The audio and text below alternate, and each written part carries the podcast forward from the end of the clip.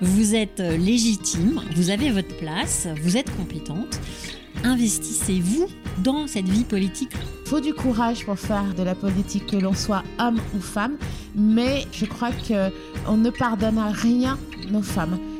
On vient vous chercher parce que vous êtes une des pièces du puzzle qui va faire gagner. Un message qui, moi, m'a été transmis alors que j'étais jeune et que j'avais pas forcément confiance en moi. On m'a dit, Sophie, il faut y croire, toujours y croire. Quand vous doutez de vous, pincez-vous. Bonjour, je suis Laurie Théron et je vous accueille sur mon podcast Les Mariannes. Dans cette émission que j'ai conçue pour vous aider à prendre toute votre place dans la vie publique de notre société, je reçois des femmes politiques et des activistes qui inventent le monde de demain. Pour soutenir ce podcast, notez-le 5 étoiles. Vous pouvez aussi laisser un don sur la plateforme Tipeee. Enfin, je suis évidemment présente sur les réseaux sociaux. Vous me retrouvez sous le compte Elle Marianne FR. Bonne écoute.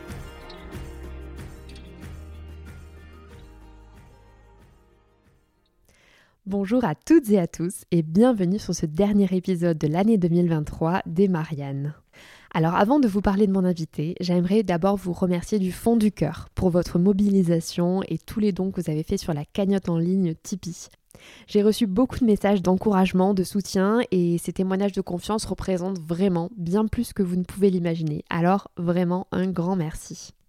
J'en profite aussi pour saluer tous les hommes qui nous écoutent. Euh, les Mariannes, vous le savez, ça s'adresse naturellement à une audience majoritairement féminine, mais je sais qu'il y a parmi vous des hommes qui s'intéressent aussi à la politique, qui sont curieux de connaître ce que vivent les femmes en politique. Alors, chers auditeurs, merci pour votre écoute. Sans plus tarder, rentrons dans l'épisode du jour. Mon invité a un mental de winneuse et un enthousiasme vraiment débordant. Ancienne journaliste radio chez France Bleu Gironde, elle est enceinte de 8 mois lorsqu'on lui propose de rejoindre la liste d'Alain Juppé. Entre crise de doute et leadership, elle nous racontera comment elle a vécu sa toute première campagne alors qu'elle vient de mettre au monde son deuxième enfant. Estelle Gentillot est une passionnée de communication politique. Elle est aussi coach et formatrice pour les élus depuis 2017. Rodée à l'exercice très particulier des campagnes électorales, elle nous partage sur cet épisode sa méthodologie et ses meilleurs conseils pour se préparer à ce moment clé. À quoi faut-il s'attendre? Comment bien choisir son directeur de campagne ou son mandataire financier? Comment on peut utiliser la data pour analyser son territoire et constituer une offre politique au plus près des attentes du terrain? Comment parfaire son image à l'aide du storytelling? Ou encore à quel moment la campagne politique commence-t-elle vraiment? Un épisode à mettre dans toutes les oreilles de celles qui ont une ambition politique pour les prochaines années à venir. Je vous souhaite une très bonne écoute et je vous souhaite surtout de passer de très très très joyeuses fêtes de fin d'année entourées de tous ceux qui vous sont chers.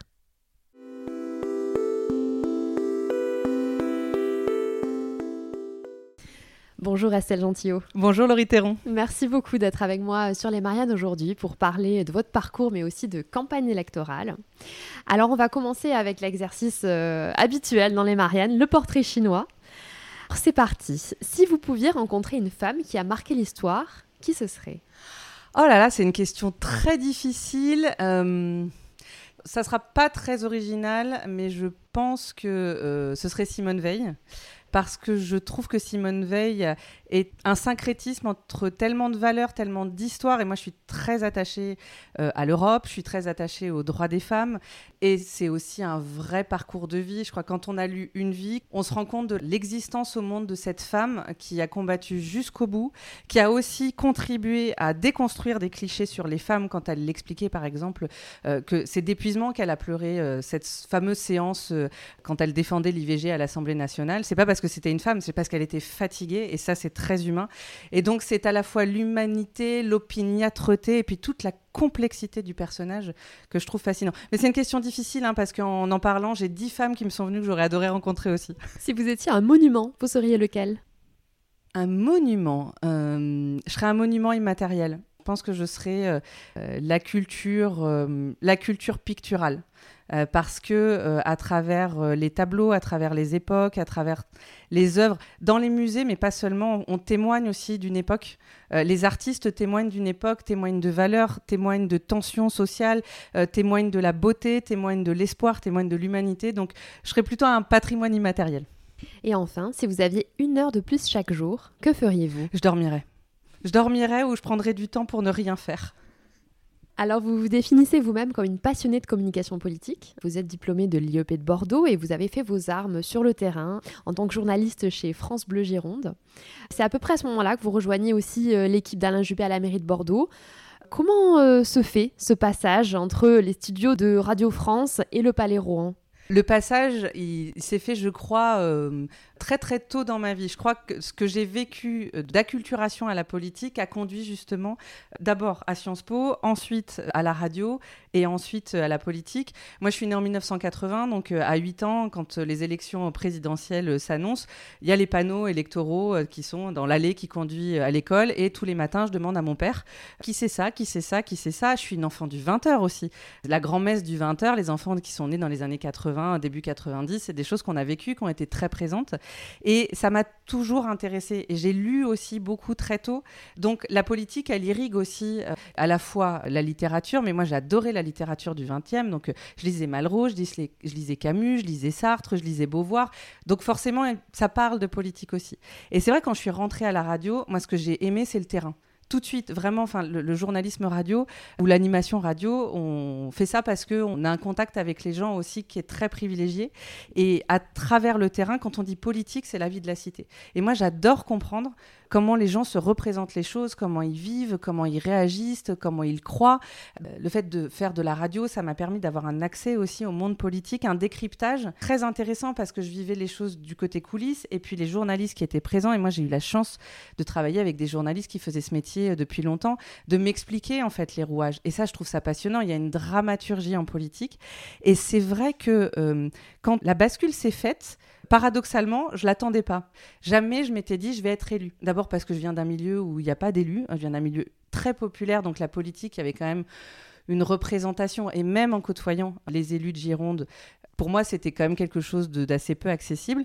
Mais il se trouve que j'avais la très grande chance de connaître un, élu et, qui était aussi président de son parti euh, pour la Gironde et qui était un ami. Et euh, alors, on s'était pas du tout une relation politique qu'on avait. Il était euh, directeur pédagogique d'une école. il m'avait demandé le samedi après-midi de donner des cours de culture générale pour des lycéens qui préparaient le concours de Sciences Po. Et on avait pris cette habitude, à chaque fois qu'il venait fermer l'école à 17h, de discuter tous les deux, de refaire le monde, parce que bien sûr, on parlait de politique, mais on en parlait comme d'une discussion d'amis euh, qui sont un peu acculturés à la chose. Et je lui dis un soir, je m'en souviens très bien, on était dans une petite ruelle derrière l'école, j'étais enceinte de 5 mois. Je dis écoute, tu sais, euh, Johan, euh, là, c'est vachement bien la radio, mais j'ai envie de goûter à autre chose, j'ai envie de m'engager, mais j'avais pas d'idée préconçue. J'avais ma meilleure amie qui m'avait parlé d'oser le féminisme. Enfin, mon idée, c'était plutôt de m'engager, pas du tout d'être sur le devant de la scène, mais m'engager les choses se passent, mon ventre grossit, les fêtes de fin d'année arrivent, euh, il se passe rien. Je suis à 10 jours de mon terme au mois de janvier et là le téléphone sonne. Donc il m'appelle en me disant écoute, je suis avec Alain Juppé, on voudrait que tu viennes sur notre liste. J'ai un temps de silence. Ok, euh, et je lui dis, mais écoute, deux choses. D'abord, on s'est vu quand même euh, il y a deux jours, tu as vu que j'étais très enceinte. Il a cette remarque que je trouve absolument fabuleuse. Très spontanément, il me dit, mais ça c'est temporaire, Estelle factuellement c'était temporaire et je pense que ça a été un vrai déclencheur pour la suite. Puis je lui dis voilà, est-ce que sur le plan des idées, sur le plan des valeurs, euh, Alain Juppé, je l'ai quand même interviewé un certain nombre de fois, je le connais très bien. Euh, est-ce que tu crois que on va bien s'entendre? Moi, j'ai un prisme qui est euh, un peu plus à gauche que le sien. Il me fait non, au contraire, on cherche l'ouverture. Donc c'est aussi pour ton rapport à la culture, ton rapport au livre. Moi, j'animais beaucoup et je continue aujourd'hui des rencontres littéraires. J'adore ça. Donc j'avais vraiment un rapport aussi à la culture assez intense et euh, j'ai raccroché. Je me suis dit, en fait, c'est une proposition qui ne se refuse pas. Ça, c'est un vrai engagement et j'y suis allée euh, pleinement. Du coup, vous avez fait campagne euh, tout en étant enceinte Alors, j'ai fait campagne en étant juste accouchée parce que ça, ça arrive. Je suis à 10 jours de mon terme, mais sur le calendrier politique, c'était 12 jours avant la présentation de la liste. Donc, j'accouche on présente la liste euh, et je commence la campagne avec ma fille euh, qui était encore l'été, qui était euh, tout bébé. Donc en fait, ma vie politique et ma deuxième maternité ont commencé le même jour. Comment est-ce que vous avez vécu cette période très intense? On sait que ce sont des moments où on peut se sentir vulnérable, un monde change en fait, notre monde change. Comment est-ce que vous avez vécu euh, cette double renaissance? Alors, c'était mon deuxième enfant, donc j'avais déjà eu l'expérience euh, du premier. En fait, je l'ai bien vécu pour deux raisons, et c'est justement parce que c'était c'était ma deuxième. D'abord, euh, vraiment, je tiens à remercier. J'ai pas son nom, mais moi j'ai accouché à la maternité de Bordeaux au CHU de Pellegrin. Et euh, au troisième jour, le jour de la montée des hormones, là où on pleure toutes les larmes de son corps, je m'effondre en larmes. Ma fille va très bien, je vais très bien, mon accouchement s'est très bien passé, mais en me disant, mais je vais jamais y arriver, comment je vais faire? J'ai deux enfants, ils sont petits. Vraiment la culpabilité maternelle dans toute sa splendeur. À ce moment-là, rentre une sage-femme, donc moi, je suis inondée de larmes. Elle me dit, mais alors ça va pas? Je dis, non, parce que je fais de la politique, et puis là, il faut que je fasse la campagne, puis j'ai un bébé. Et elle a eu la meilleure réaction avec moi. Ça ne fonctionne pas peut-être avec toutes les femmes, mais elle me regarde, elle me fait mais, euh, en quoi ça va vous empêcher de faire de la politique? Moi, j'ai des mamans, hein, elles sont avocates, euh, limite en salle d'accouchement, elles ont leur dossier, euh, donc vous êtes tout à fait capable de le faire. Et elle m'a répondu comme ça, avec ce côté, non pas froid, mais détaché qui a pour moi dédramatisé tout. Et c'est vrai qu'elle est sortie, bon, j'ai continué à pleurer quand même, mais quand je me suis calmée, je me suis dit, mais elle a raison. En fait, c'est juste une question d'organisation. Et je me suis souvenu quand même que quand j'ai eu mon premier enfant, j'ai assez mal vécu l'isolement social du congé maternité. À la fois, c'était génial le congé maternité. En plus, Radio France permettait de faire un congé allaitement. Donc, en termes de droits pour les femmes, c'était formidable. Mais je suis une hyper sociale. Et c'est un moment où D'abord, je pense que moi, je m'autorisais pas à avoir une vie sociale. Et là, pour le coup, avec Madeleine, euh, bah, j'avais une vraie vie sociale. En plus, j'ai de la chance d'avoir un mari qui lui aussi aime la politique, qui travaille pour euh, le cabinet d'un maire, qui travaille aujourd'hui pour un sénateur. Donc, il sait ce que c'est. Et qui m'a dit tout de suite, bah, on, va s'organiser. Et puis, on s'est organisé à la maternité. Euh, la sage-femme a dit après, bah, écoutez, si vous voulez l'allaiter, on fait du mixte comme ça. Quand vous êtes sur le terrain, elle peut prendre un biberon. Quand vous êtes avec elle, vous l'allaitez. De toute façon, les bébés, ils s'adaptent. Tant qu'ils se sentent euh, tant qu'ils se sentent entourés, aimés, euh, tant qu'ils ont papa et maman, qu'ils ont des peaux rassurantes, ils vont s'adapter. Et si vous êtes bien, votre bébé sera bien. Donc vraiment, c'est un grand merci aussi à cette sage-femme qui ne se reconnaîtra peut-être pas, mais qui a été un, vraiment d'un, plus que d'un secours, un déclencheur dans ma vie politique. Donc c'est vraiment ça le secret pour s'organiser quand on est euh, une jeune maman euh, avec des enfants en bas âge et qu'on veut faire de la politique, c'est euh, de bien organiser son temps, de, s'entourer aussi de personnes qui, qui, sont là en soutien et qui peuvent prendre le relais. C'est de s'autoriser fondamentalement à se dire il faut le faire. J'ai envie de faire les deux, je fais les deux. Euh, trouver des solutions, savoir expliquer aussi euh, bah, que on, est maman et qu'on a des contraintes. Euh, moi, je me souviens de soirées où on faisait des meetings de campagne, où je partais avant la fin du meeting pour venir allaiter ma fille et je repartais une fois qu'elle avait mangé. Et j'avais expliqué, j'ai dit, bah voilà, je peux, je peux pas prendre la parole à cette heure-là parce que je suis susceptible de partir nourrir Madeleine. Donc, c'est aussi ce qu'on appelle être assertif, c'est aussi de dire ses besoins et de... Ça, c'est terrible parce qu'on on, culpabilise hyper vite en tant que femme euh, qu'on fasse de la politique, qu'on travaille, de, rappeler qu'on a des enfants. Oui, bah en plus quand ils sont tout petits, les bébés ont des besoins physiologiques. On a des besoins physiologiques malgré tout. Je trouvais ça génial de pouvoir faire campagne. Malgré tout, j'avais besoin de mon bébé aussi. Enfin, il y a le lien organique. Il ne s'agit pas de dire ouais, on est super forte, on part de la maison, de toute façon notre bébé il va s'adapter. Non, j'avais aussi besoin d'avoir ma fille contre moi, d'avoir des temps avec elle. Il y avait la fatigue qui s'ajoutait à ça. En fait, c'est un combat intérieur avec soi-même de se dire bah oui, j'ai envie et je repense aussi à cette phrase euh, qu'a eu euh, Johan Taris, donc qui a été mon mentor, euh, de dire c'est temporaire. Oui, effectivement, les, mois de campagne, donc on a fini la campagne, Madeleine avait deux mois, ça a été dense, mais après, elle a grandi et aujourd'hui, euh, c'est une petite fille qui a 10 ans et c'est. Euh, je l'ai jamais emmenée sur des événements politiques. En revanche, elle a toujours entendu parler de politique. Elle m'a vu faire. Elle m'a, entendu témoigner aussi de ce que c'est. Et, euh, je pense que ça se transmet aussi. Ce, c'est de l'existence au monde de se dire, je peux le faire. C'est ok. Qu'est-ce que vous avez finalement préféré dans ces fonctions d'élu local une fois que vous avez été en poste? Euh, le terrain. Le. Enfin, c'est ce que je trouve euh, fabuleux quand on est élu local, même si c'est dur, même si on est à portée d'engueulade, même si ça peut être violent aussi quelquefois, c'est de pouvoir se rendre utile. Moi, je trouve ça formidable. pour moi, il y a deux choses. Il y a le politique et la gouvernance. Le politique, c'est la prise de pouvoir. Et on ne peut pas être dans la gouvernance si on n'a pas pris le pouvoir. Donc, il y a ce côté, euh, et notamment des campagnes électorales, du jeu aussi, des, des, des, solidarités, des alliances, des oppositions. Ça, ça a un côté très animal et qui est très stimulant. On est très sur l'émotion. Euh, en revanche, quand on est dans la gouvernance, donc quand on a accédé au pouvoir, on a des comptes à rendre. Et on a des comptes à rendre aux gens qui nous ont élus, mais aussi à ceux qui ne nous ont pas élus, ceux qui se sont abstenus ou qui ont voté pour euh, une autre liste ou pour un autre candidat. Néanmoins, ce qui, moi, me permet de tenir en politique, et aujourd'hui même avec mes clients, et on en parle beaucoup, je suis fondamentalement par mon histoire, par mes convictions attachées à l'intérêt général et au bien commun. Je pense que les règles que nous avons, elles servent aussi à redistribuer au plus grand nombre et que ça nous permet de faire société. Et c'est ça que j'ai aimé, c'est que ça permet d'abord de prendre beaucoup de recul par rapport à soi. Ça permet quand même de se rendre compte que oui, il y a du travail à faire, qu'on peut être utile aux gens. C'est pas une relation d'amour. C'est une relation de confiance, c'est une relation d'abnégation, c'est une relation républicaine. Moi, ce que j'ai aimé, c'est d'aller sur le terrain, d'écouter les gens, d'essayer de trouver des solutions. Et des fois, les solutions, c'est ce qui pourrait être appelé des petites choses. Hein. C'est décoincer un dossier, euh, c'est trouver la bonne personne à mettre en relation. C'est ça. Après, effectivement, on a à gérer des dossiers bien plus importants avec des. Par exemple, moi, j'étais administratrice euh, de l'opéra. J'ai trouvé ça fabuleux de travailler avec des artistes. J'ai trouvé ça fabuleux de travailler avec des administrateurs, des gens qui sont là pour gérer.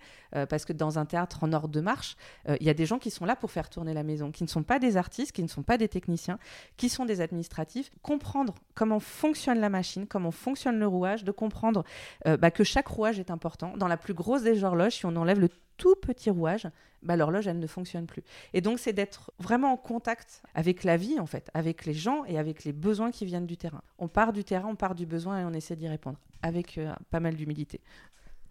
Vous avez dit que la politique pouvait être un milieu violent aussi. Est-ce que vous avez rencontré des défis particuliers euh, pendant ces années de mandat?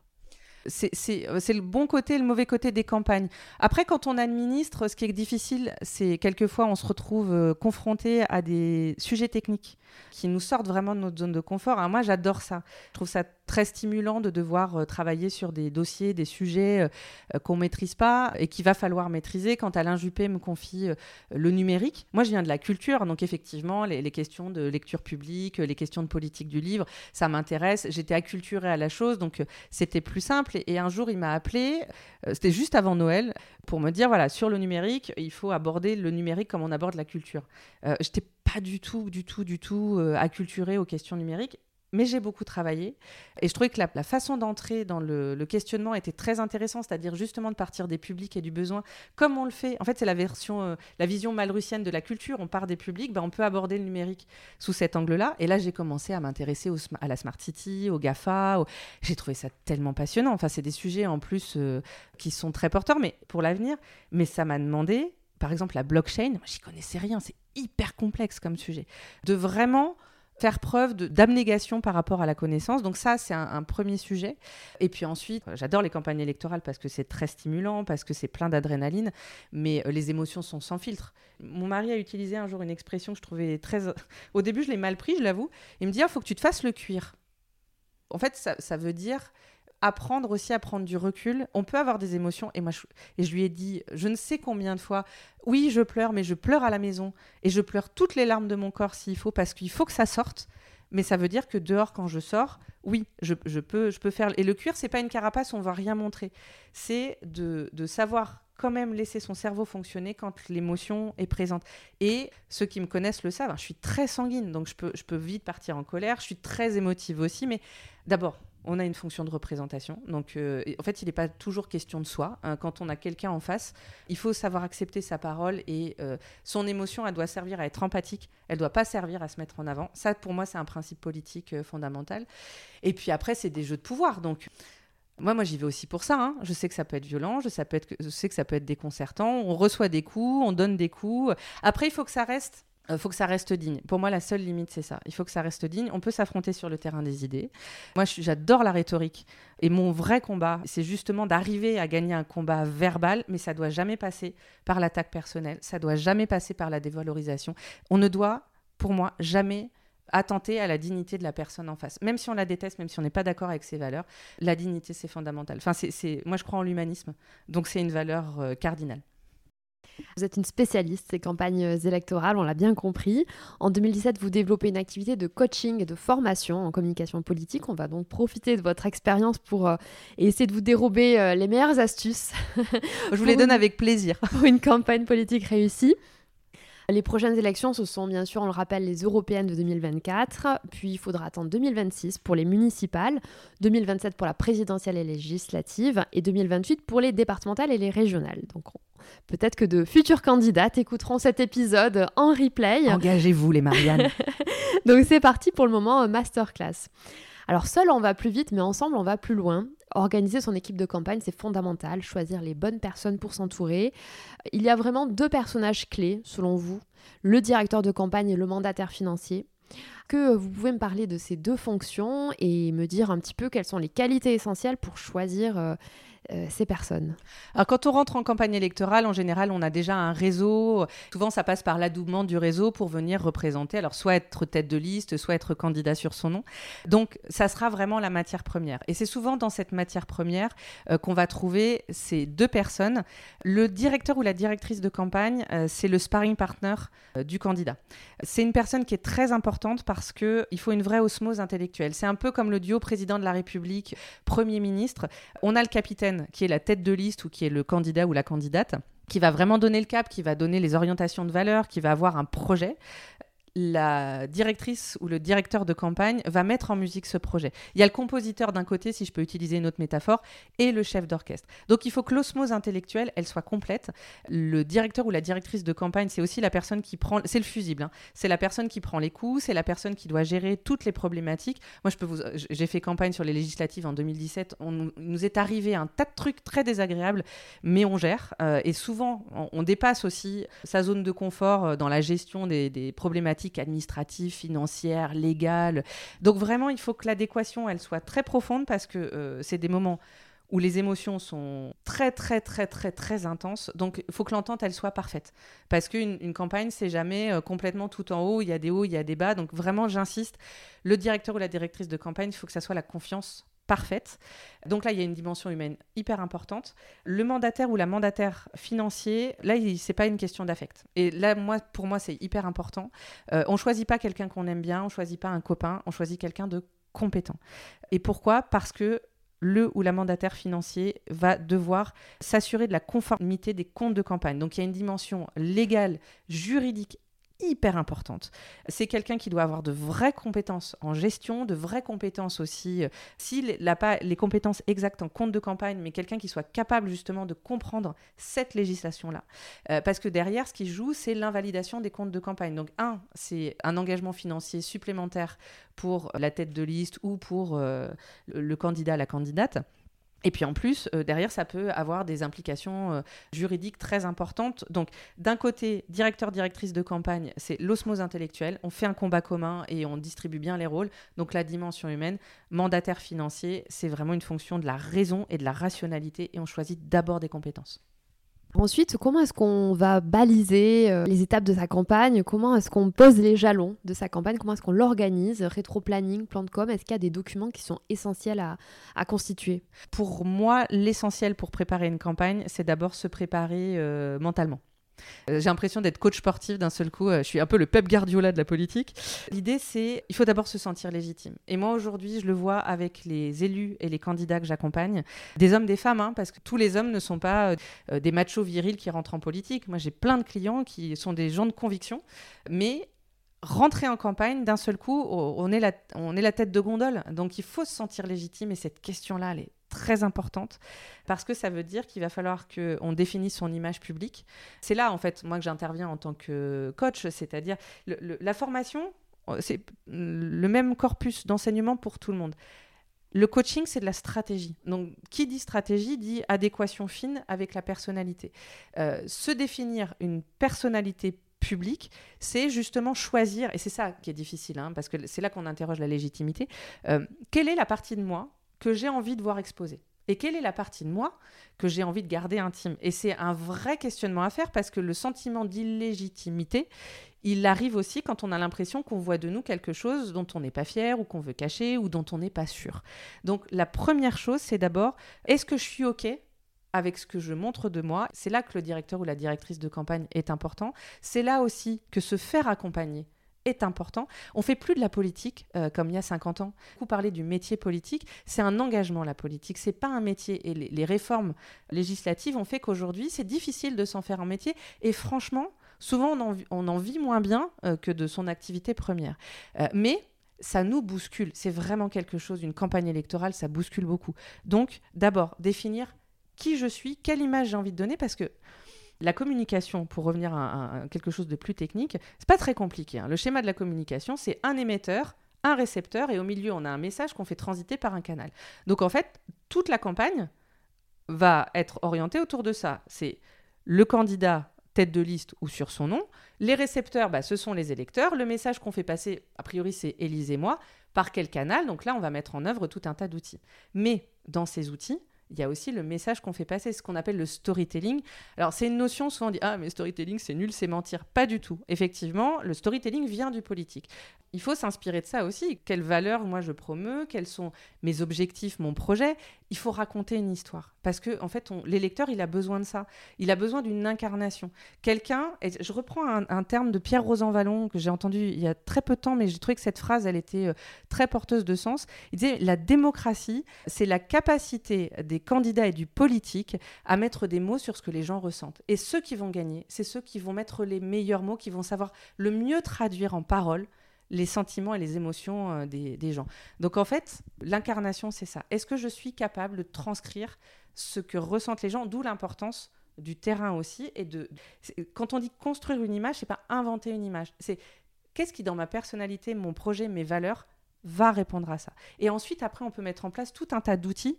Ça, c'est la, c'est la, c'est la mécanique, on va dire. Écoute, proximité, charisme pour euh, être un candidat euh, proche des citoyens. Je reviens sur la notion de charisme. Tout ce que vous avez dit, c'est très juste. Le, charisme, euh, en fait, ça s'apprend pas. Alors souvent, on me dit, ouais, j'ai pas de charisme. Mais le charisme, il vient quand on se sent investi. Quand on croit vraiment à quelque chose, quand on a envie de convaincre. Et quand on est justement, quand on se sent légitime, le charisme, il naît de ça. Enfin, c'est- l'aura. Et moi, j'ai vu. C'est ça le charisme en fait, c'est la présence au monde. Donc, soyez rassurés par rapport à cette question de charisme, ça vient avec la légitimité, et ça vient avec l'envie de convaincre. Alors à quel moment la campagne politique commence vraiment? Alors j'ai plutôt envie de dire qu'elle ne s'arrête jamais. Euh, une campagne, alors il y, a- des dispositions euh, légales, hein. la campagne officielle, elle commence avec l'autorisation de pouvoir faire de la propagande, tous les canaux qui sont obligatoires et légaux pour informer les citoyens inscrits sur les listes électorales qu'une élection va avoir lieu et leur permettre de choisir. Ça, c'est effectivement le- les derniers temps de la campagne. Mais en fait, un élu, un candidat, est tout le temps en campagne, euh, qu'on soit primo-candidat ou primo-candidate, entre guillemets, qu'on soit jamais présenté. Mais tout le travail de terrain qu'on va faire, de ratissage, d'aller rencontrer les réseaux, d'aller, c'est la campagne électorale. Et pour les élus, bah, en fait, ça s'arrête jamais. C'est pas parce qu'on est élu qu'il faut arrêter d'aller sur le terrain, qu'il faut arrêter de comprendre le ressenti des gens, qu'il faut arrêter de se mettre à portée d'engueulade, parce qu'il faut l'être. C'est un de mes chevaux de bataille, et c'est vrai que j'en parle beaucoup avec mes clients, euh, mais c'est hyper important. hein. On peut pas se per- Et d'ailleurs, euh, c'est là que je trouve intéressant aussi de travailler avec des élus d'opposition. Les élus d'opposition, ils n'attendent pas la campagne officielle pour se mettre en campagne. hein. Ils sont en campagne de terrain permanente. Donc c'est pas parce qu'on n'a pas des outils comme la profession de foi qu'on fait pas campagne. On parle beaucoup des réseaux sociaux. Oui, ça passe par les réseaux sociaux, mais l'algorithme fait que on convainc des convaincus. Si on s'en sert bien, on sert on se sert de cette communauté pour diffuser nos messages et en faire des vrais ambassadeurs. Donc il y a un vrai travail de planification, de, savoir quels sont les messages qu'on veut faire passer et quel est ce qu'on appelle la cinétique, c'est-à-dire euh, la, vitesse et le cadencement des messages qu'on veut faire passer. Mais d'abord, euh, mon mantra, c'est le terrain, le terrain, le terrain, le terrain. Imaginons une personne qui souhaiterait rejoindre une liste municipale euh, en 2026 ou plus ambitieux encore, une personne qui cherche à être investie pour les législatives. Que lui conseilleriez-vous de faire dès à présent? Aujourd'hui, on a une temporalité qui permet de prendre le temps euh, de s'occuper de soi. Et de s'occuper de soi aux deux sens du terme, c'est-à-dire se prendre en considération et se, regarder avec bienveillance. La préparation que j'évoquais tout à l'heure, le, travail sur son image, le travail sur la légitimité, aujourd'hui, effectivement, si on veut se présenter en 2026 ou en 2027, c'est le moment de le faire, parce que ça se fait pas au dernier moment. On fait pas un coaching en trois heures et demie en disant, OK, je fais de vous euh, un Jean-Luc Mélenchon ou un super orateur.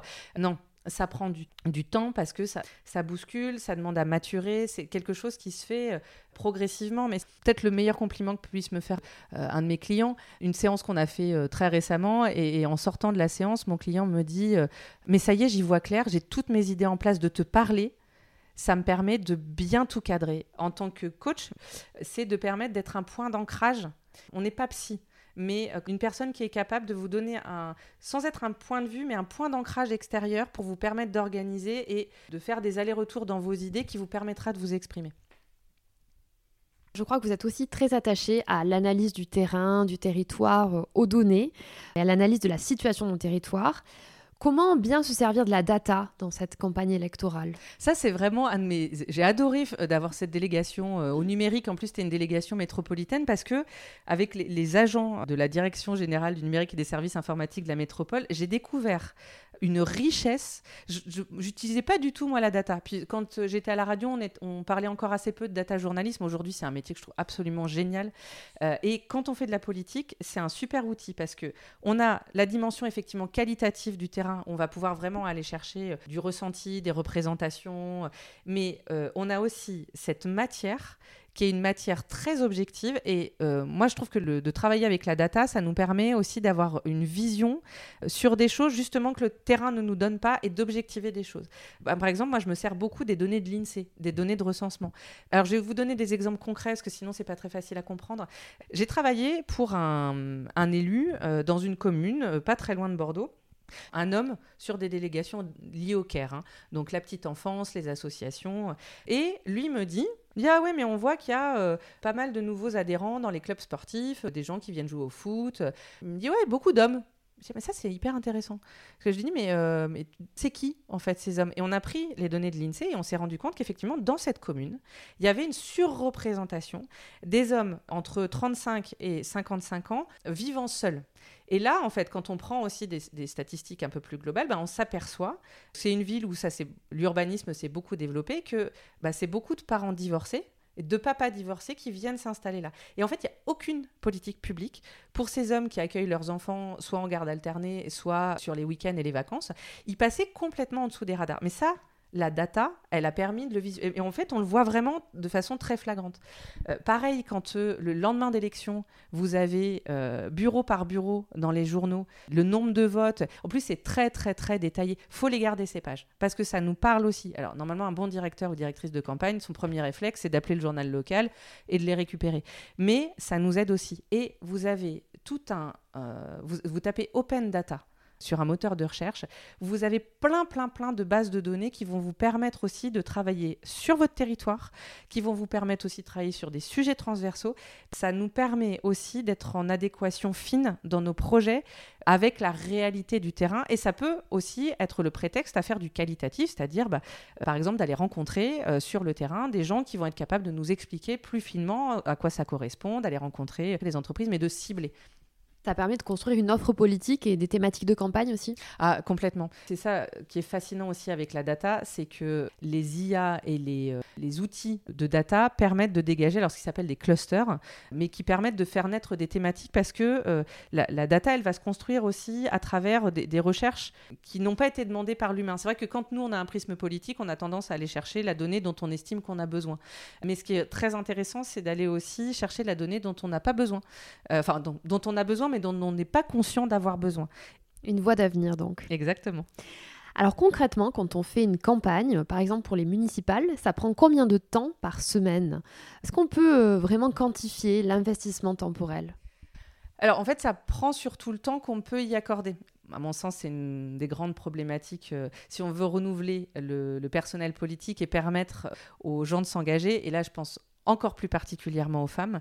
Euh, oui, il faut avoir du temps pour le faire, mais quand on a un, un emploi, c'est pas toujours évident.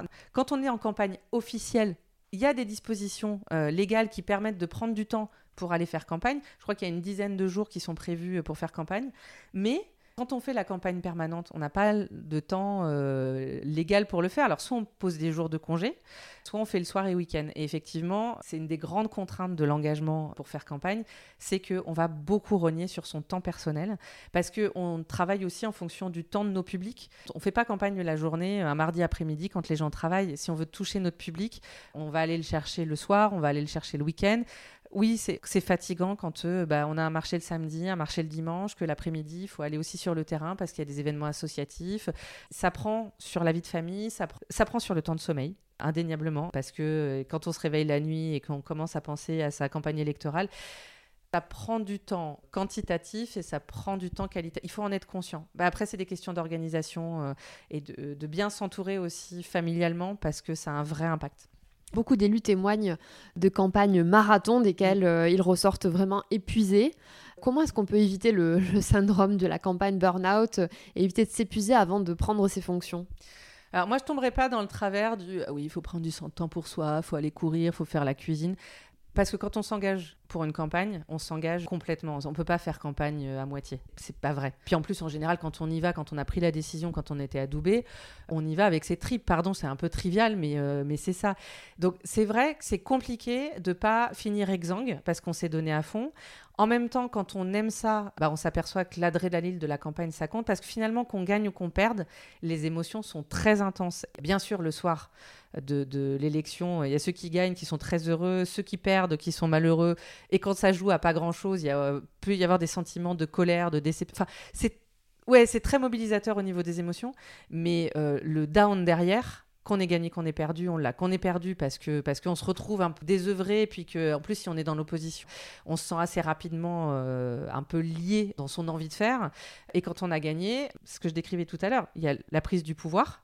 Une fois qu'on l'a, il faut l'exercer. Et là, les affaires sérieuses commencent. Donc là, il faut rendre des comptes.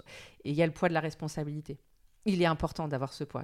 Donc le don, il peut venir aussi un peu de ça. C'est la prise de conscience de ce qui se passe après. C'est la gravité qui s'installe. C'est la gravité. Le seul conseil que je peux donner, c'est de s'entourer de gens qui savent parler aussi de politique avec vous, euh, de, qui savent comprendre ce que vous vivez, de pouvoir échanger sur ce que vous vivez et aussi de pouvoir échanger sur des choses techniques, voilà, d'avoir des, des, sparring partners aussi qui permettent euh, de, prendre de la distance, en le reformulant, il y a cette expression qui dit euh, ça va mieux en le disant, mais en formulant les choses verbalement et en ayant une interaction avec quelqu'un, de, pouvoir aussi prendre ce recul qui permet quand même d'analyser et puis de, de, mettre un peu à distance les émotions. Elles sont nécessaires, il faut les accueillir évidemment, mais de, de savoir trouver l'équilibre. Tout est, tout est une question d'équilibre de toute façon. Alors on s'approche vers la fin de notre épisode. Ah, c'est dommage, j'ai adoré. En un mot, votre conseil pour les femmes engagées qui nous écoutent en un mot, légitimité. Vous êtes légitime. Si vous croyez, si vous êtes convaincu, si vous avez une vision que vous avez envie d'apporter, vous l'êtes. Vous l'êtes. Et notre éducation en tant que fille, même si ça change aujourd'hui et qu'il y a plein de mamans qui font des efforts, on a beaucoup d'injections au sois gentil, adapte-toi. Mais vous savez que c'est une vraie force, en fait, en politique. C'est une vraie force. Être gentil, être empathique, savoir euh, écouter les autres, ça nous offre une capacité d'écoute sur le terrain, de comprendre ce qui se passe, qui est extrêmement fit. S'adapter, mais la politique, c'est de l'adaptation. Donc, vous avez de vraies forces qu'on vous a données comme étant des faiblesses. En fait, ce sont nos forces en politique. Donc, si vous avez envie, s'il faut vous faire accompagner, s'il faut qu'on vous aide, s'il faut qu'on vous mette pour certaines un petit coup de pied aux fesses, ou s'il faut au contraire qu'on vous rassure, il y a des gens dont c'est le métier, mais on a besoin. Et on a besoin de vous, et on a besoin de femmes convaincues, et on a besoin de femmes qui ont envie d'y aller et qui donnent un nouveau souffle et un nouveau regard sur la politique. On va s'arrêter sur ces mots euh, que je partage euh, bien évidemment. Merci beaucoup Estelle. Merci beaucoup Laurie et merci beaucoup les Marianne. Merci pour votre écoute engagée. Si ce podcast vous a plu, n'hésitez pas à vous abonner et à le noter 5 étoiles. On se retrouve très vite, mais en attendant, vous pouvez rejoindre la communauté sur Instagram, Twitter ou Facebook sous le nom Elle Marianne FR. Je vous dis à bientôt.